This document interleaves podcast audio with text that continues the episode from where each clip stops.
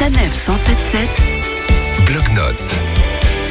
Nous prenons la direction de la Normandie pour visiter l'une de ses villes les plus connues, Le Havre, mais évidemment de façon très originale, avec une chasse au trésor. Et pour cela, cette semaine, nous retrouvons Sandrine, créatrice du blog Rêver d'ailleurs. Bonjour Sandrine. Bonjour. Alors expliquez-nous, ce trésor que l'on recherche, c'est quoi? Je vous propose une chasse au gouzou à travers euh, Le Havre.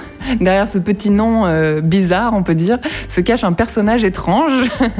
Euh, en fait, c'est un, petit personnage euh, tout d'orange vêtu, une petite forme très rondouillette, pas d'œil, pas de sourire, rien, mais très expressif. Je sais pas, il faut le voir pour, pour se rendre compte. Peint par un artiste graffiti qui s'appelle Jace et qui est d'ailleurs originaire du Havre. Il se définit même comme son père, puisque finalement, il l'emporte dans toutes ses aventures et dans tous ses voyages et même toutes ses réflexions, etc. Donc le gouzou, ça.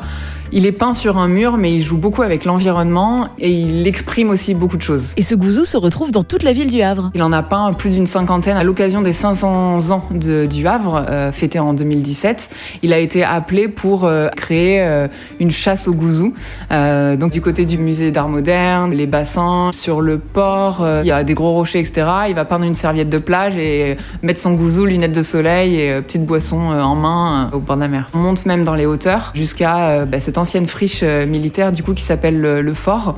Là, il y a un petit rassemblement de gouzous le long du parcours. Et dites-nous, est-ce qu'il y a un de ces petits personnages qui a été plus dur à trouver que les autres? Ça c'est compliqué, mais je dirais celui qui nous a énervé parce qu'on l'a vu, mais impossible de le prendre en photo. C'était sur l'autoroute en arrivant au Havre. Il est peint sur un pont.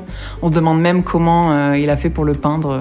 Et bien sûr, les petits comme les grands peuvent profiter de cette chasse au gouzou. C'est intergénérationnel puisque le gouzou, euh, autant les plus petits que les plus grands, ça donne forcément le sourire. Enfin moi, c'est un personnage que je vois peint sur le mur tout de suite. euh, il me donne envie de, de sourire. Et puis il exprime quelque chose, même sans visage euh, exprimé avec des yeux, euh, un nez, une bouche. il a quelque chose. Sandrine, vous nous rappelez l'adresse de votre blog où on retrouve ce gouzou C'est rêverdailleurs.com. Merci beaucoup. Merci à vous. Et depuis dimanche, vous pouvez également découvrir la féerie de Noël en famille dans toute la ville du Havre. Et nous, on se donne rendez-vous la semaine prochaine avec une nouvelle idée de sortie.